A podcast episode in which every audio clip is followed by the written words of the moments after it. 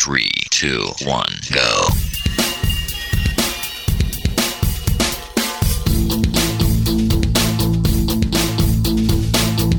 Enredando, la informática que se escucha.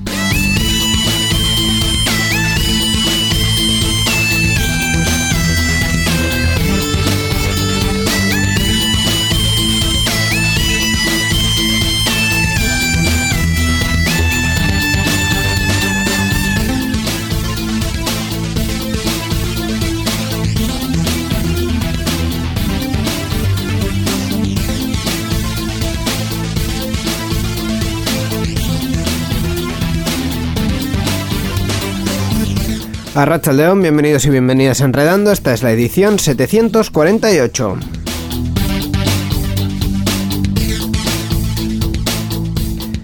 Una edición, Miquel, de lo más habitual, podemos calificarla. No sé, la verdad Bueno, es que habitual, hoy no sé lo que va a pasar. Hola, Ñeco Sendino. Bueno, habitual, habitual. Es una edición más, pero no por ello una edición cualquiera. Es una edición importante, con contenidos interesantes. Bueno, la verdad es que, como siempre, intentamos traer cosas interesantes. Hoy tengo la sensación de que vamos a dar con Roberto algún que otro paseo. Eh, lo de Gaiska también tiene buena pinta y la actualidad tecnológica, pues bueno, no ha venido muy cargadita estas, estos 15 días, pero eh, tiene alguna cosita interesante. que Alguna comentar. cosilla, eso es, sí. Eh, como ya parece ser costumbre, creo, intuyo que vamos a hablar de Facebook, porque eh, son expertos en liarla para cosas que la verdad yo no entiendo. No, creo que no, creo que esta vez vamos a hablar de meta. Bueno, pues meta usted el jingle y vamos a empezar. Adelante.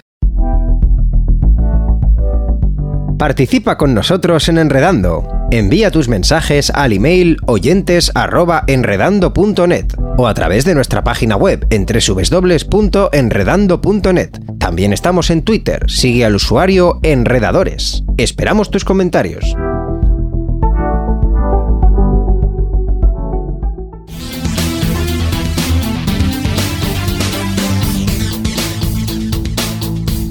Enredando, la informática que se escucha.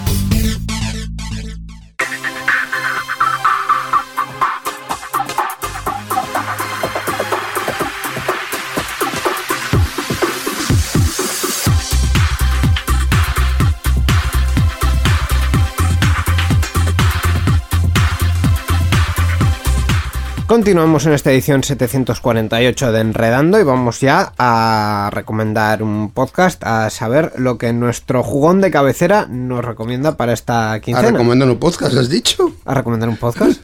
¿Qué he dicho? ¿Qué he dicho? ¿Has dicho que vas a recomendar un podcast? Bueno, no, eso viene después. Eso Eh, Si he dicho recomendar un podcast, corrijo. Vamos a recomendar un juego. Un juego, vale, eso sí. Eh, y el jugón de cabecera que decía antes, que no me ha quedado muy bien la presentación, pero bueno, da igual, es Gaisca Carmona, Rachaldeón. Arrachaldeón. También puedes recomendar Gaming Room, ¿eh?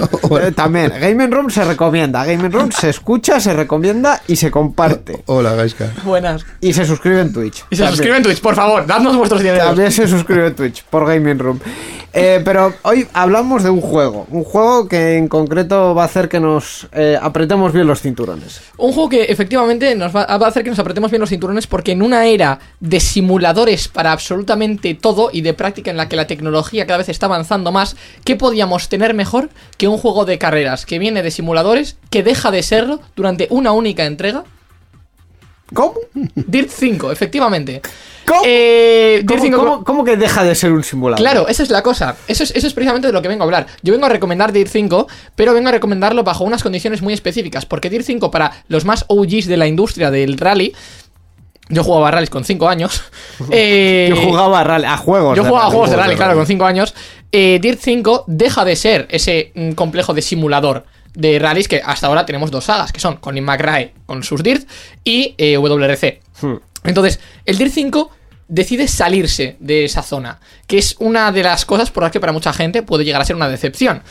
Eh, ¿Qué te parece si damos algunos datos? Vamos a dar algunos datos porque además eh, es uno de los juegos efectivamente legendarios de, de la simulación de rallies por una de las empresas que más juegos de coches ha hecho en la historia, que ha sido Codemasters. O de Masters, efectivamente. Eh, Dirt 5 es el decimocuarto juego de la saga de Colin McRae y el octavo de la serie Dirt. Diréis, Dirt 5. ¿Cómo que el octavo de la serie Dirt? Pues porque Dirt 2.0, por ejemplo, es una cosa.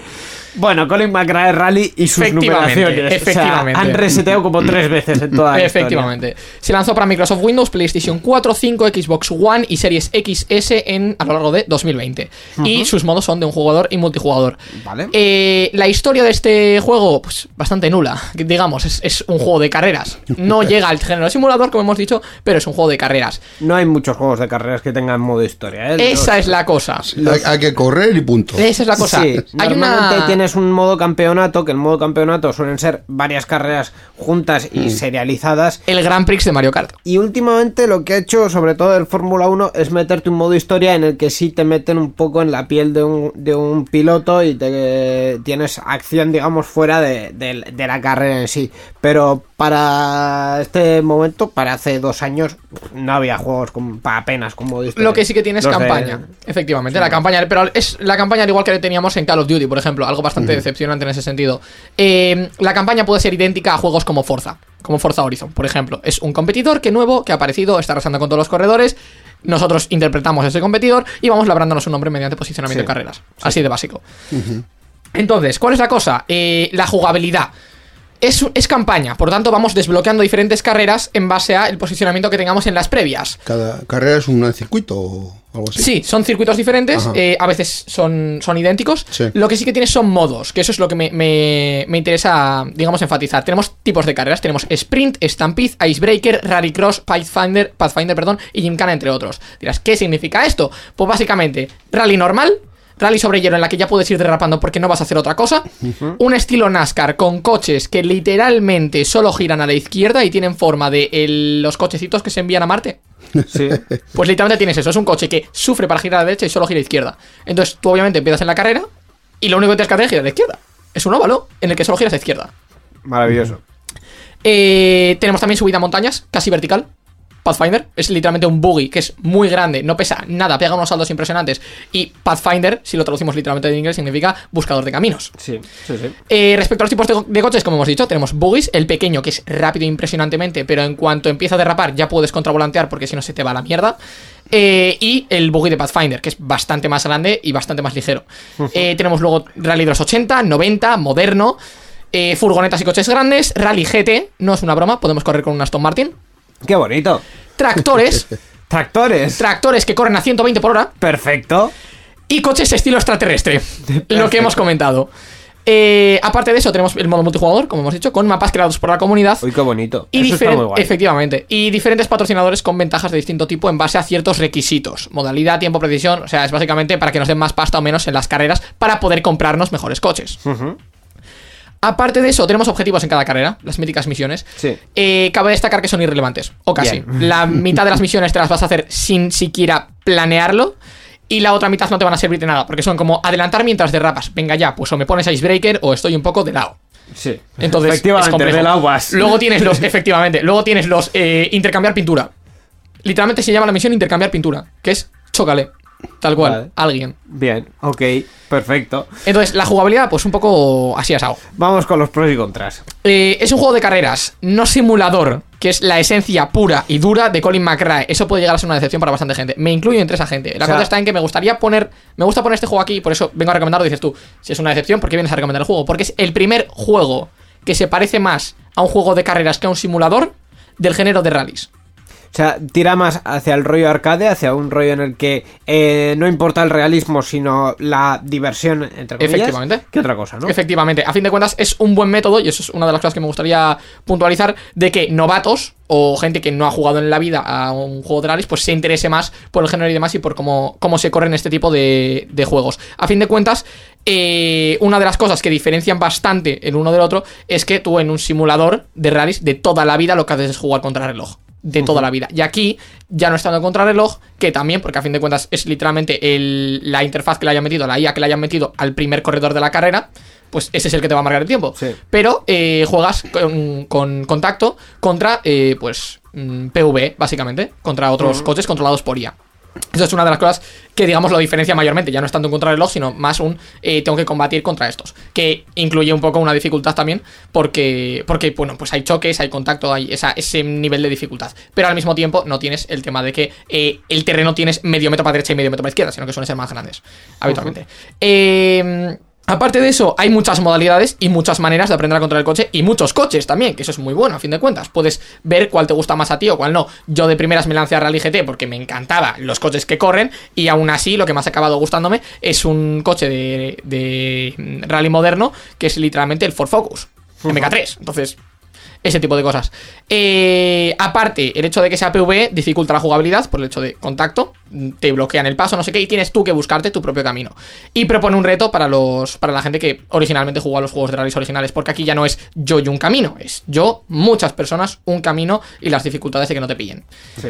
Por, si alguien que no se sitúe en el mundo de los rallies no, no pilla un poco las diferencias en, en, un, en un rally normal la gente va saliendo pues como si fuese una contrarreloj de ciclismo a- a- De hecho, es a- una contrarreloj de ciclismo, a intervalos Eh, el tener una carrera de rallies en un circuito o en un o en un camino eh, con los coches a la vez es como entre impensable y nulo Básicamente, porque ese- esa eso es es la cosa. accidentes todo el rato Sí, hay un único género de rally en el que eso se aplica. Uno. Y aquí no aparece, pero aún así, rallycross. sí eso es verdad En Rallycross tienes un circuito en el que tienes que darle X cantidad de vueltas con una Joker, que es la manera de que se distancien un poco los coches, eh, en el que tú compites contra otros con contacto. Son varios coches que salen del tirón. Eh, la manera de diferenciarlos, porque a fin de cuentas esto no es como Fórmula 1, o sea, en Fórmula 1 tienes un poco más ese espacio y demás. Y como que es mucho más difícil adelantar y tal. En rally, como lo que haces es uno entra por dentro mientras está derrapando y el otro va por fuera mientras está delimitando curva, pues tienes esa facilidad a la hora de coger las curvas. Pero como con un Fórmula 1, pues no puedes derrapar.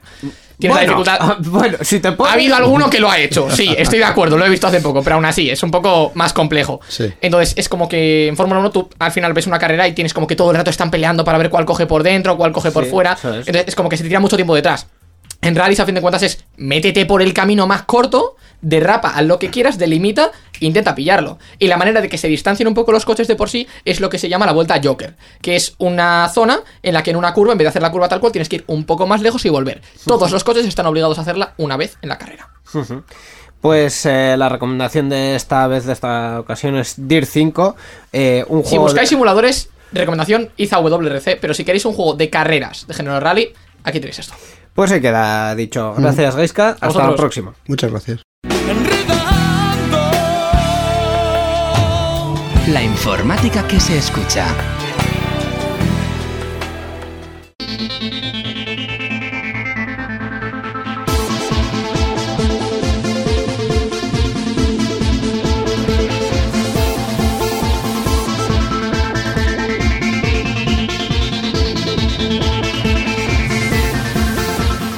Pues vamos ya con la sección del podcast aquí en Enredando en esta edición. Ahora sí que estamos en la sección de podcast, no Ahora antes. sí. Ahora sí. Ah, que antes lo he dicho mal. Antes has dicho, ya te he tenido que corregir. Vale, vale, vale. Ahora sí que estamos en Es- podcast. Es, que estoy un poco desubicado. Bueno, de bueno, no verdad. pasa nada, no pasa Pero nada. bueno, suele ser habitual que yo esté un poco desubicado. En fin, pues ahora sí, en la sección de podcast vamos Eso. a recibir a nuestro eh, recomendador de cabecera. Mm, Yo creo que incluso es una estrella mundial en esta cuestión porque me han dicho las malas lenguas que va a empezar a dar shows por ahí. Así Ah. que vamos a recibirle. Él es Roberto Ruiz Sánchez, Arracha León.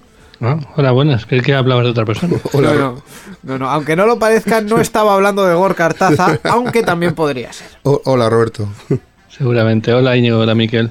Este chiste solo ha servido para eh, hablar de Gorka Artaza y para la gente que conoce el podcasting vasco. El, re- Así es. el No- resto no se ha enterado nadie más, vale. bien. En fin. Sí, eh, sí, sí. ¿qué- Bueno, hay que tener en cuenta que Gorka lleva la mitad de los podcasts de, de, de la podcastfera española, así que es muy conocido. sí, sí, sí. Pero tenía, tenía una pregunta para vosotros, chicos. ¿Vosotros cuándo escucháis podcast? Ah, pues Bueno, cuando podemos. cuando- Ah, es- Esa es una buena respuesta. Yo habitualmente los escucho eh, en casa, a veces. eh, no, en el coche, en el coche. Ahora, me- Sí. ahora me he dado cuenta, Ujú. yo en el coche escucho mucho podcast. sí. Sí, hay mucha gente que lo escucha en el, co- en el coche, hay gente que lo escucha haciendo eh, la limpieza de la casa y luego hay gente que los escucha mientras anda, por ejemplo. Pero es que hay gente que incluso hace podcast mientras anda, Uy. como son nuestros protagonistas de hoy. Ah, Y es que el podcast de hoy se llama Andar. Andar. andar. Así, fácil, fácil y sencillo. Bien. ¿Y, de sobre qué sobre qué es andar? ¿Sobre qué va a andar?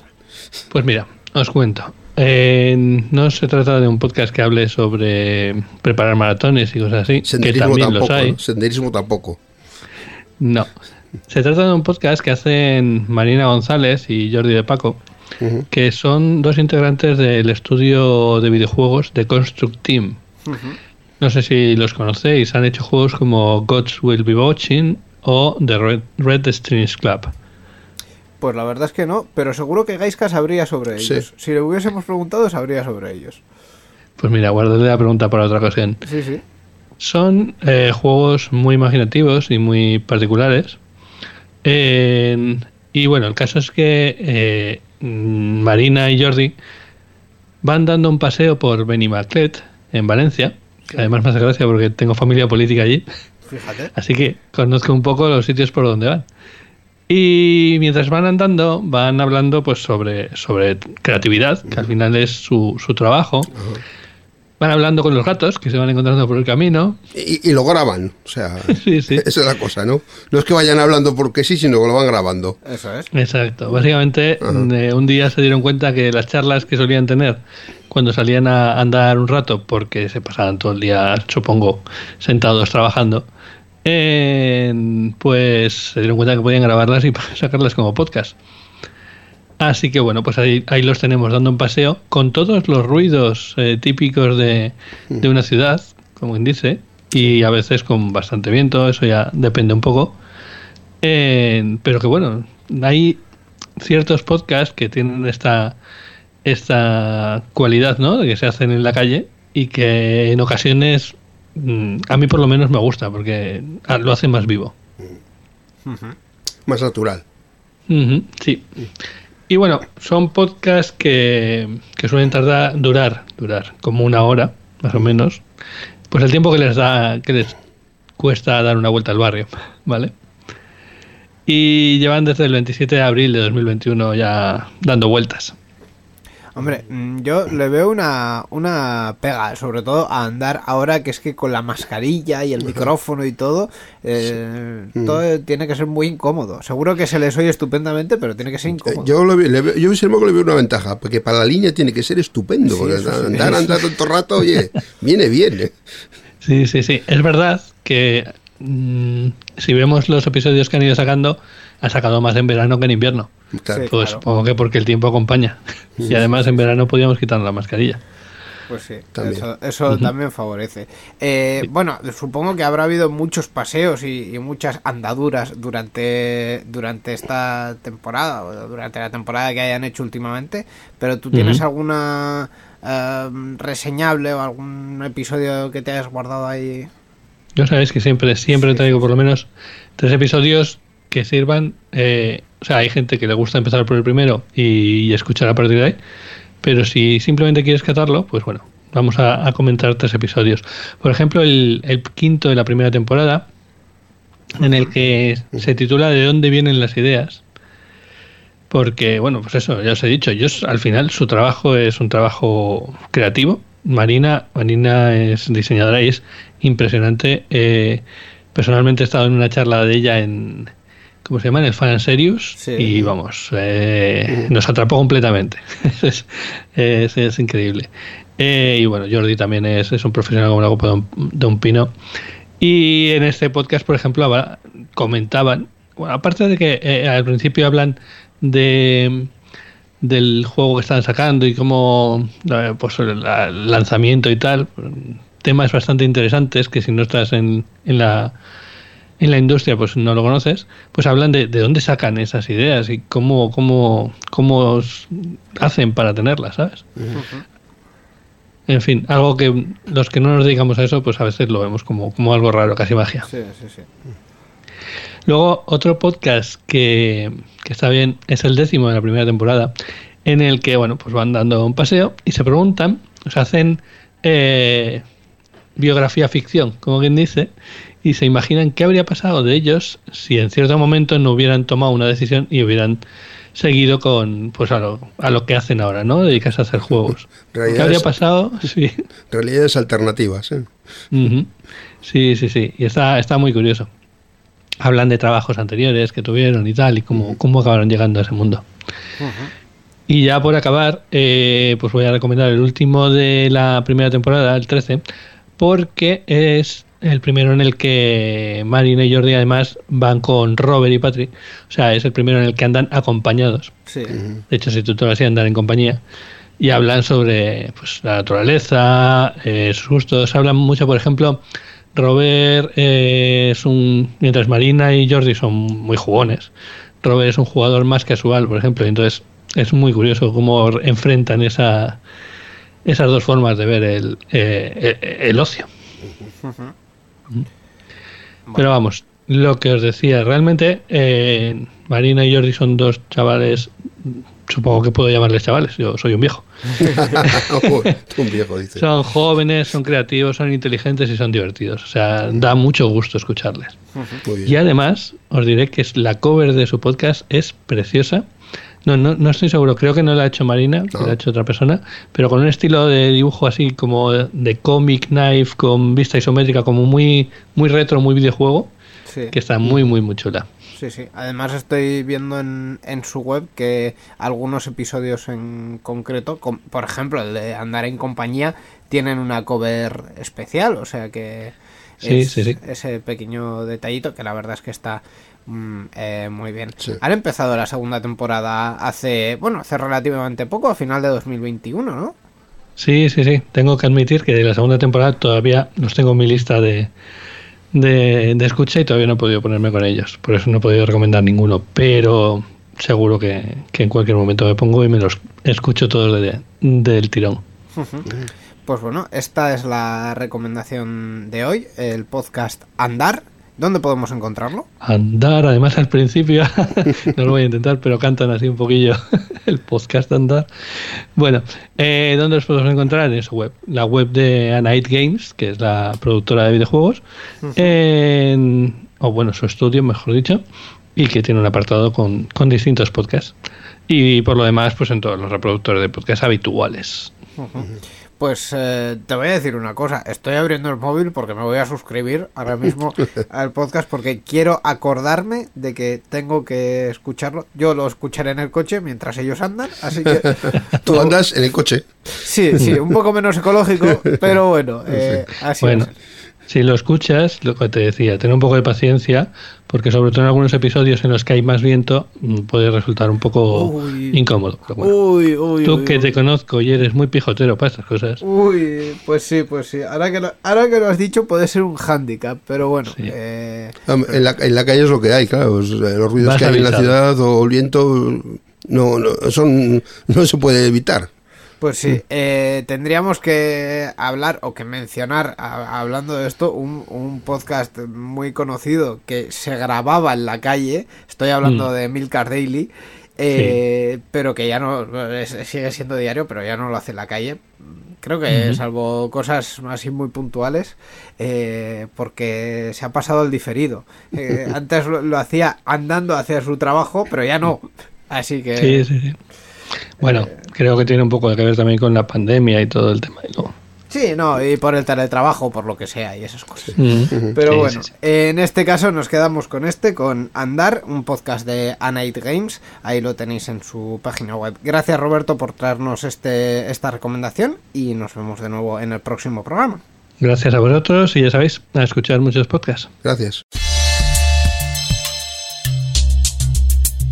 Si te gustan nuestros programas, suscríbete y apóyanos. Puedes entrar en patreon.com barra euskadigital y desde 2 euros al mes tener acceso anticipado a todos nuestros programas, además de un podcast exclusivo con todos los secretos de la radio. También puedes hacerte suscriptor de nuestro canal twitch.tv barra euskadigital e interactuar con nuestros directos, además de tener la opción de volver a verlos en diferido.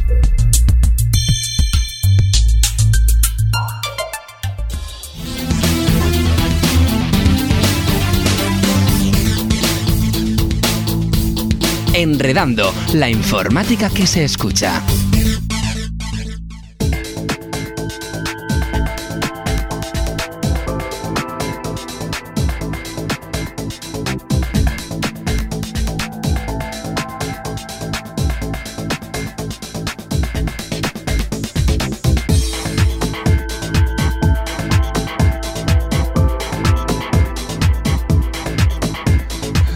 Y continuamos en esta edición 748 de Enredando. Miquel se medio reía durante la sintonía porque sabe lo que voy a decir, porque Sí. ahora es momento de la noticia. Pues que es que llamar esto noticia. Software libre, software noticia. sobre- sobre software libre en, en la, con- en la rabiosa actualidad en la que vive esta sección vamos a hablar de una vulnerabilidad crítica en Java, en Apache y en un montón de sistemas que se ha querido llamar Log4Shell.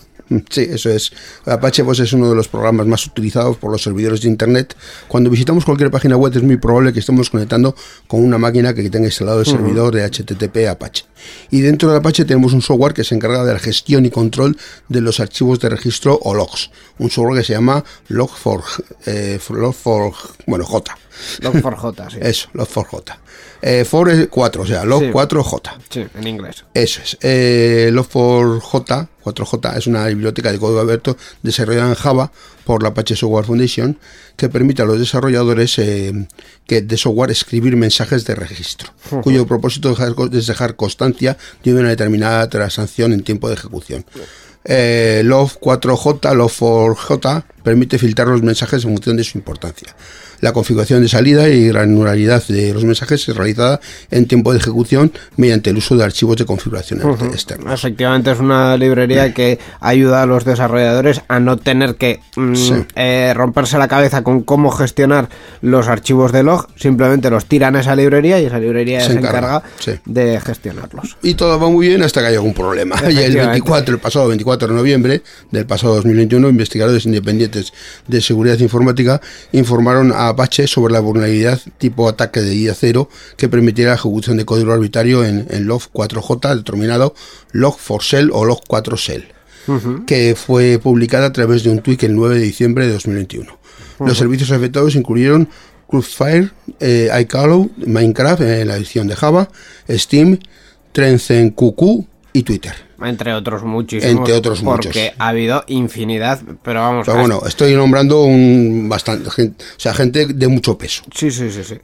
Eh, la Apache Software Foundation asignó a la vulnerabilidad el nivel máximo de 10, por la posibilidad de que millones de servidores fueran potencialmente vulnerables a ciberataques. Yo creo, Miquel, que Sí. aquello que nos ha- pasó a nosotros tiene que ver con esto, porque echando la vista Aquello atrás, que, pas- que nos pasó y que llevamos arrastrando desde hace bastante, que por suerte estamos solucionando ya. estamos yo creo que ya tenemos ya prácticamente solucionado, afortunadamente, pero ya nos ha costado. Sí, sí, sí, sí. Yo creo que tiene que ver con esto. ¿eh? Efectivamente. Porque bueno, la severidad crítica que afecta a los 4J o los 4J podría permitir la ejecución remota de código.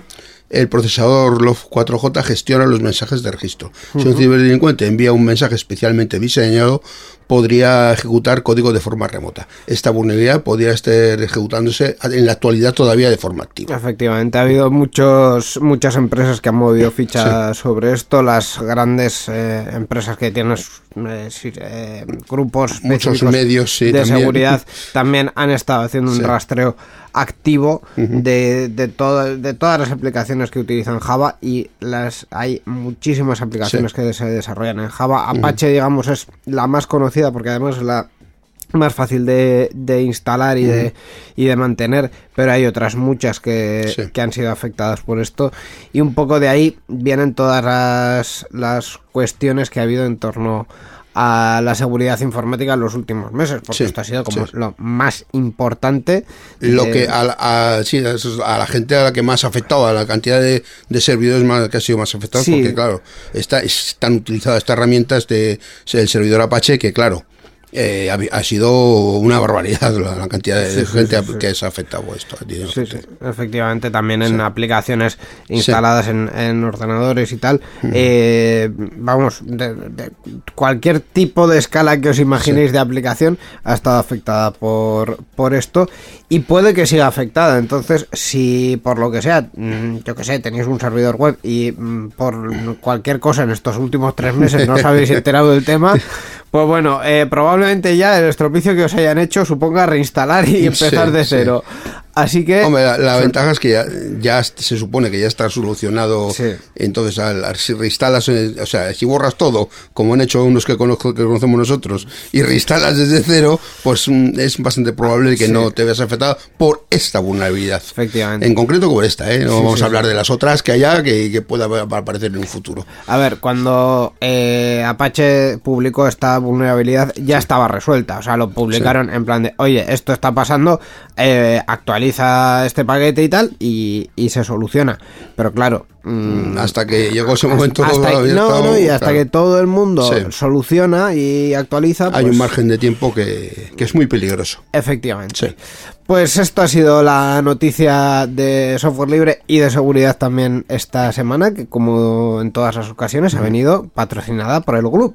El club es la asociación en Vizcaya de usuarios de GNU Linux que se dedica a promover el uso de software libre tanto en el ámbito público como en las empresas y usuarios particulares. Y tenemos una página web. Eh, la dirección es eh, glub.bit, glv.bi latina z. La informática que se escucha.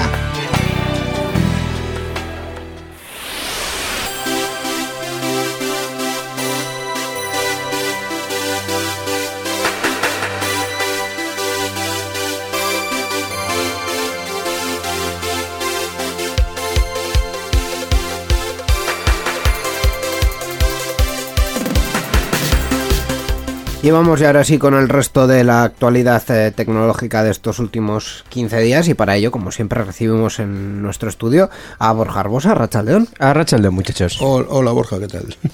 Una semana tranquilita en el mundo tecnológico. Bueno, sí, una quincena, apenas, una apenas ha habido cosas. Bueno, A ver, a- eh, alguna cosilla sí que ha No, habido. pero ha habido lo de siempre, o sea, quiero decir, Facebook liándola y luego el resto ha sido tranquilito. También es cierto que últimamente se habla de una cosa que son los NFTs que yo eh, he conseguido simplificar para entender y explicarlo, pero realmente es una cosa tan rara como el, el blockchain que no entiendo realmente, así que...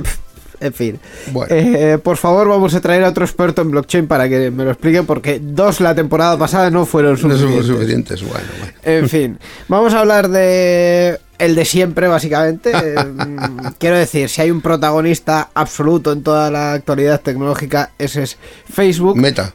Que, bueno, pues meta usted la, la- la- el titular. El titular, pues es eh, Meta o Facebook, como queráis, pierde la cuarta parte de su valor en bolsa tras presentar sus cuentas de 2021. Qué sorpresa. Oh, ha perdido mucho dinero. La capitalización bursátil de Meta, matriz de Facebook, llegó a caer el pasado jueves, eh, día 3 de febrero, más de un 26%. Nada, poquito. Así, tras la apertura de sesión en Wall Street, ha perdido una cuarta parte del valor de la compañía, después de que la multinacional presentase sus cuentas de 2021. De este modo, Mark Zuckerberg, cofundador y consejero delegado de Meta, así como uno de los mayores accionistas de la empresa, podría ver menguar, ver menguar su fortuna personal, que está estimada a más de 30 mil millones de dólares, unos 26 mil millones de euros. En, el último ejercicio, la compañía obtuvo un beneficio neto de 39 mil 370 millones de dólares eh, y lo que supone un aumento del 35% en comparación con las ganancias contabilizadas en 2020. Está bien que tengamos aquí a Borja porque además de abogado es economista y nos puede explicar que todos estos números eh, están muy bien pero no tienen un reflejo real, ¿no? Esto. Por supuesto, los números son ficticios. Es decir, la fortuna personal estimada, lo único que hacen, eso me acuerdo que lo dijo Florentino Pérez una vez en una entrevista que dijo, vamos a ver, que eso no es verdad, que yo tengo un montón de acciones de una compañía, esa compañía tiene un valor, estima mi fortuna, pero a mí no me pagan con un cheque.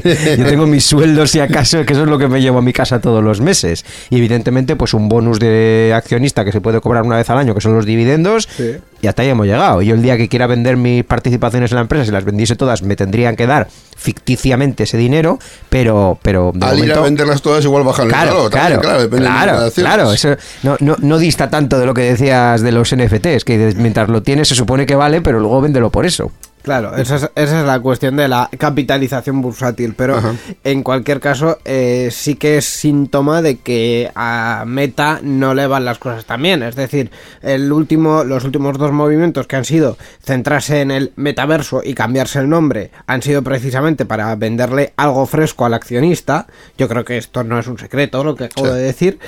Eh, a partir de ahí, se supone que eh, Meta, Facebook, eh, está mm, confiando que el accionista vuelva. Y el accionista no está volviendo. Y Claro. más después de las cuentas de resultados donde han dicho, bueno, eh, resulta que hemos perdido cuántos eh, usuarios. Eh, sí. Ya es tan, tan, Así tan es. obvio que no lo podemos negar y lo tenemos que poner en la cuenta de resultados.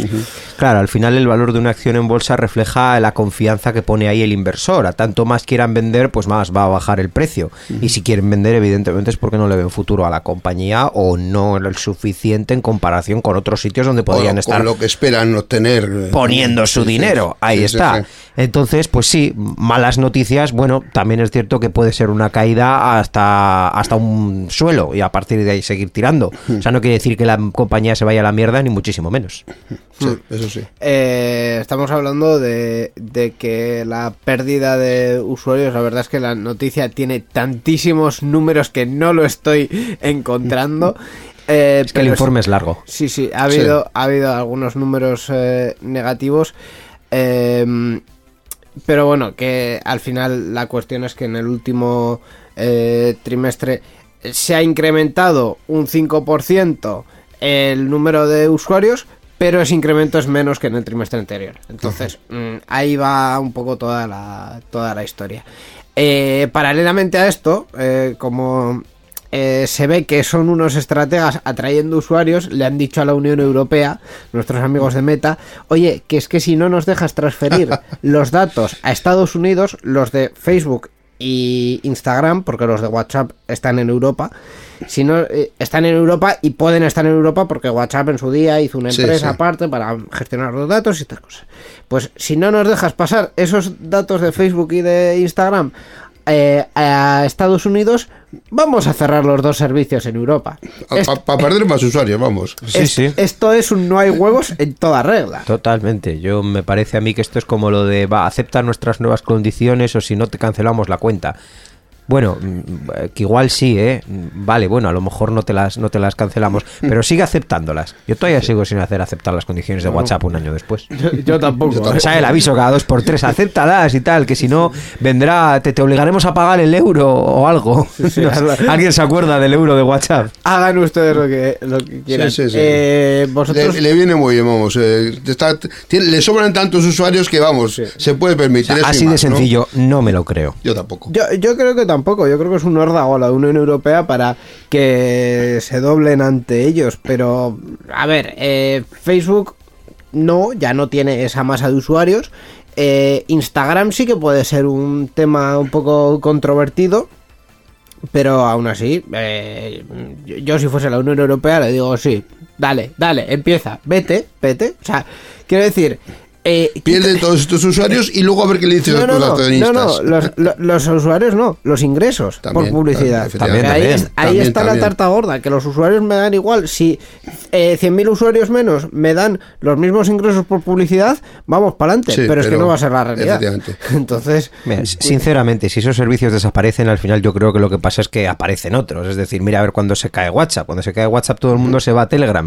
El problema es que luego vuelven. Pero si imagínate, si WhatsApp dijera, hemos cerrado para siempre, pues la gente diría, bueno, en Telegram ya encontrado a todo el mundo. Hemos cerrado Instagram para siempre. Vale, pues me ha aparecido otra aplicación alternativa que da el Sí. mismo servicio. TikTok mismamente. O cualquier otra que de repente la hemos rescatado y tal, la empezamos a utilizar y hasta luego. Yo creo que no tenemos tanta dependencia hasta el punto de que digo, si nos la quitan, al día siguiente buscamos otra, ponemos de moda otra y tira para adelante. Efectivamente, mm, sí. sí. Y como pasó con Twenty, yo creo que lo más valioso que hay en, en estas redes sociales son quizá las fotos, porque te dan así como una hemeroteca de, de tu vida y tal, te las descargas y venga.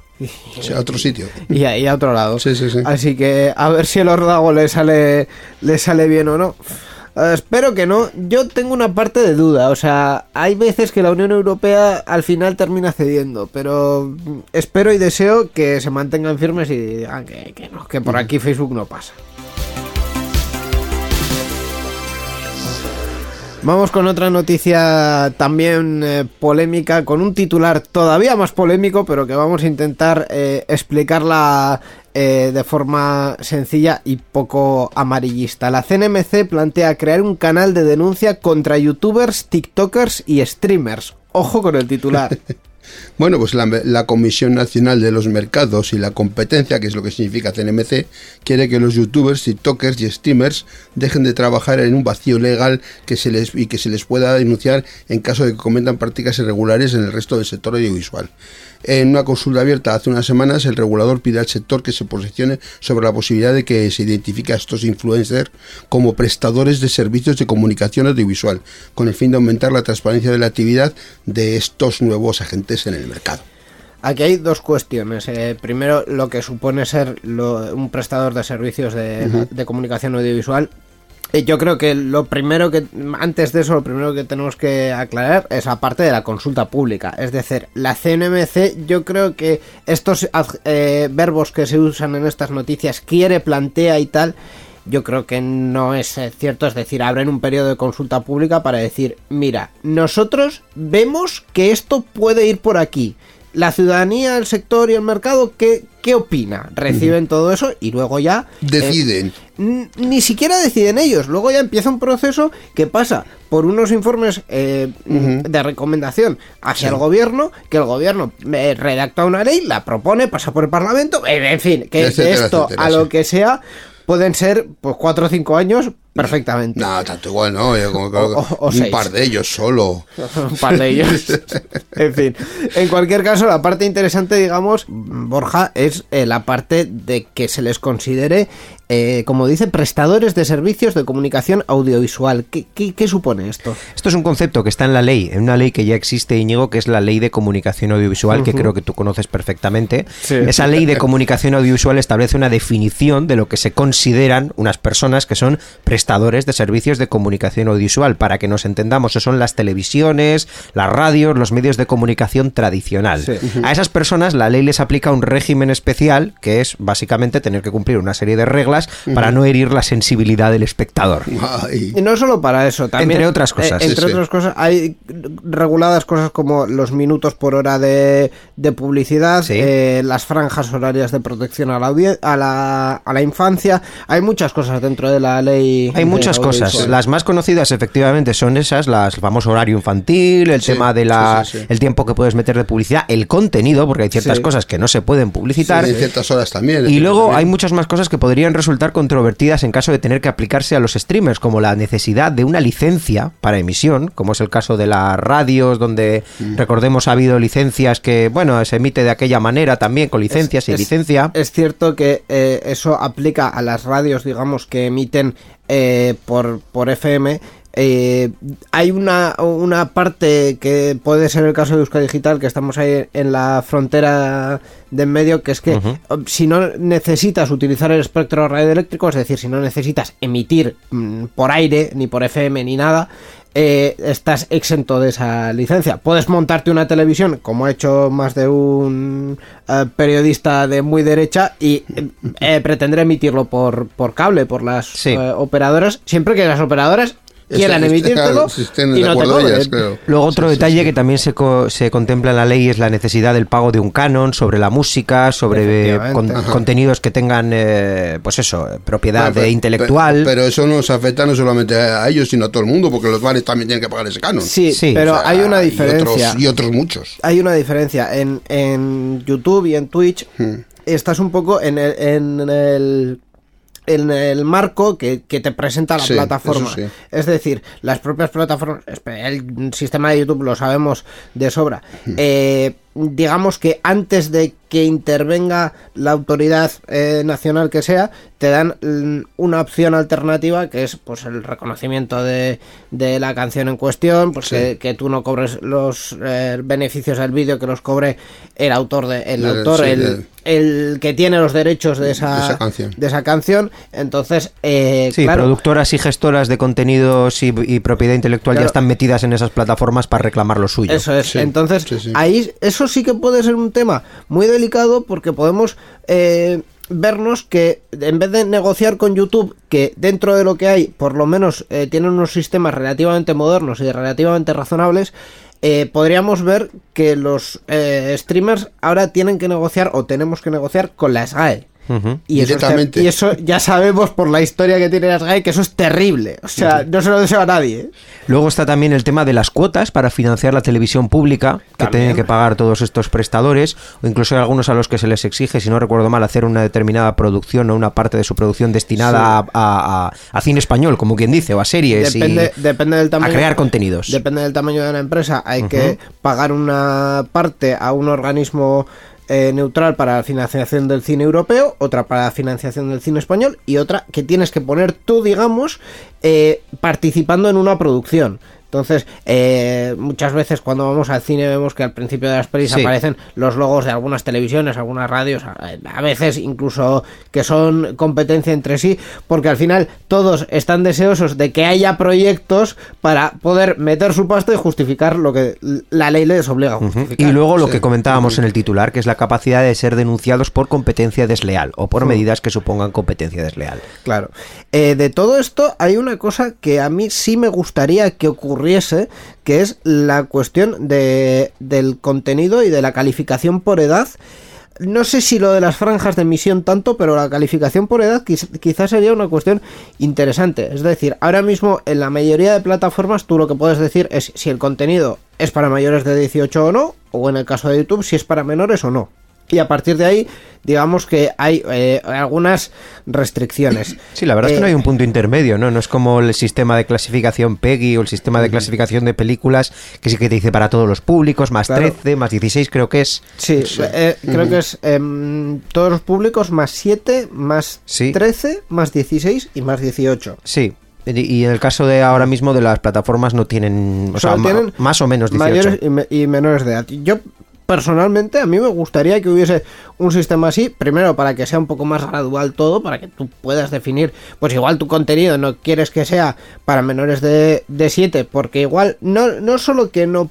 eh, que haya cosas que puedan ser perjudiciales para ellos, sino que sea un contenido eh, con una carga irónica importante, por ejemplo, no van a entender, que no van a entender y Sí. que se lo pueden tomar literal. Sí. Entonces, eh, esas, esas franjas de más 7, más 13, son, yo creo que son interesantes. Y eso sí se podría aplicar de forma fácil a las, a las plataformas. eh, y a mí personalmente sí me gustaría. Luego está la otra vertiente de eso. Ser un prestador de servicios, eh, como dice, de comunicación audiovisual.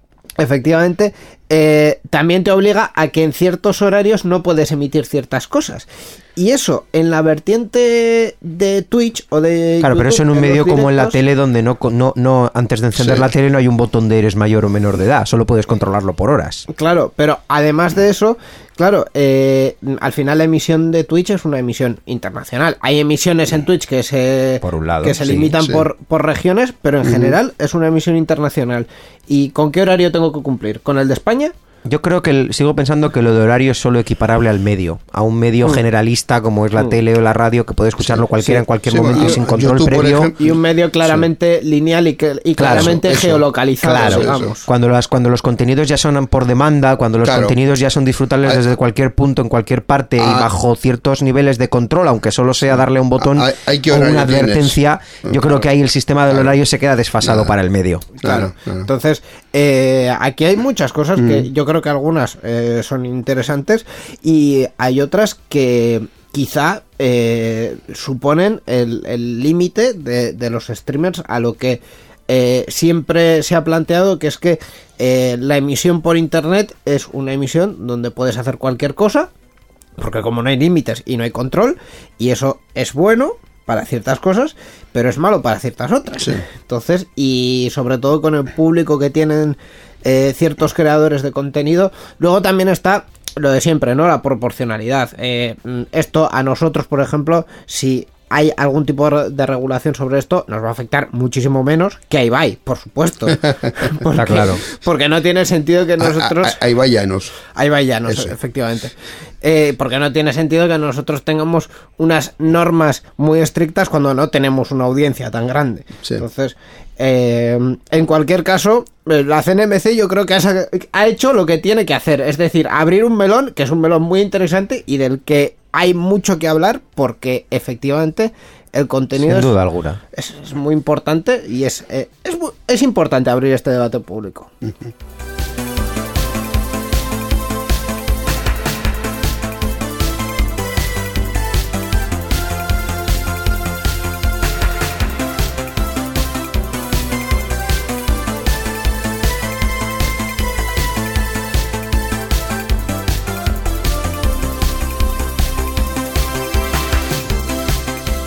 He dicho antes que mm, la verdad es que no tengo ni idea de cómo definir los NFTs, pero eh, hay una cosa que sí me hace cierta gracia. Eh, mm, dentro de lo que es en sí la cuestión que es un producto, en este caso un, un- un producto digital con un certificado de autenticidad, para simplificarlo mucho, Sí. eh, pues efectivamente el producto digital se puede copiar y se puede difundir de varias formas. Y una de ellas es volviendo a intentar venderlo.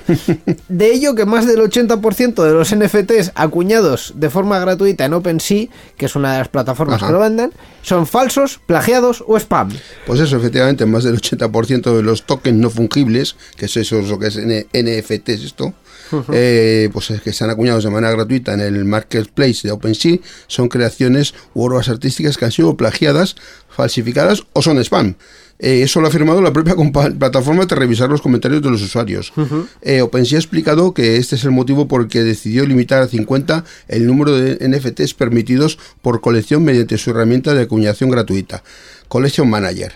Eh, no obstante, OpenSea ha revertido esta decisión tras recibir varias críticas por parte de los usuarios de la plataforma que de la plataforma que se han quejado por no haber recibido una advertencia para poder planificar sus proyectos. La cuestión sobre, sobre esto es que el, la plataforma es la que, digamos, emite el- ese certificado de autenticidad y luego te permite venderlo. OpenSea dijo que, que, bueno, que 50 es suficiente y a partir de ahí que el creador Sí. pague, si quiere, para poder vender eh, más.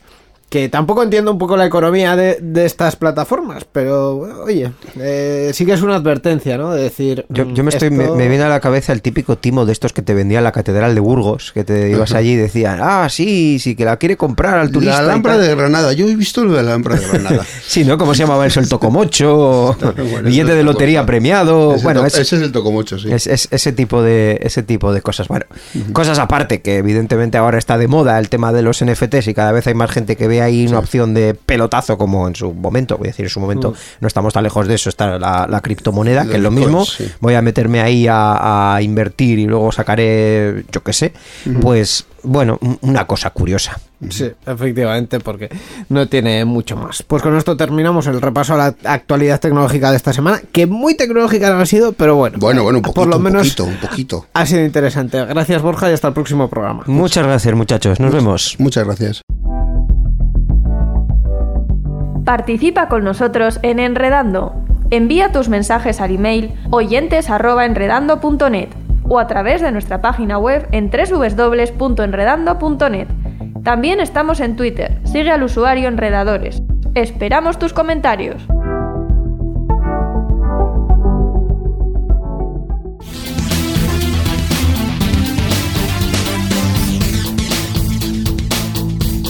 Enredando, la informática que se escucha.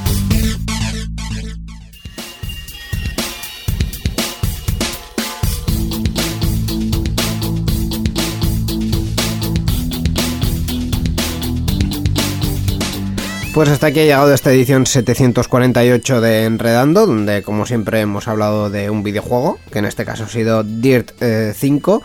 Eh, esto de los cochecitos mm, está muy guay. Está, Está muy bien, guay. está bien, está y bien. también eh, Roberto nos ha traído el podcast Andar. Sí, yo ya tengo agujetas, porque tanto andar, tanto andar. Pues, Efectivamente.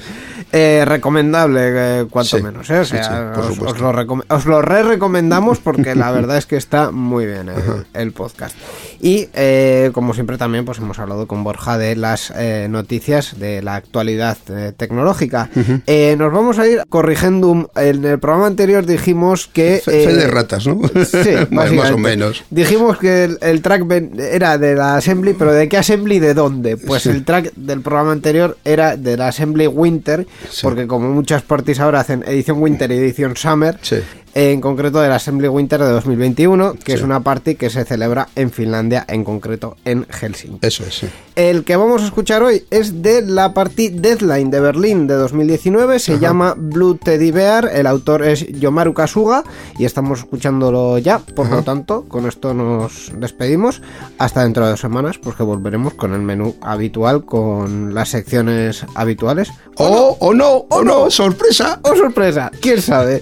Eh, tendréis que escucharlo para saberlo. Es que ricasco, hurrengo arte, agur. Agur.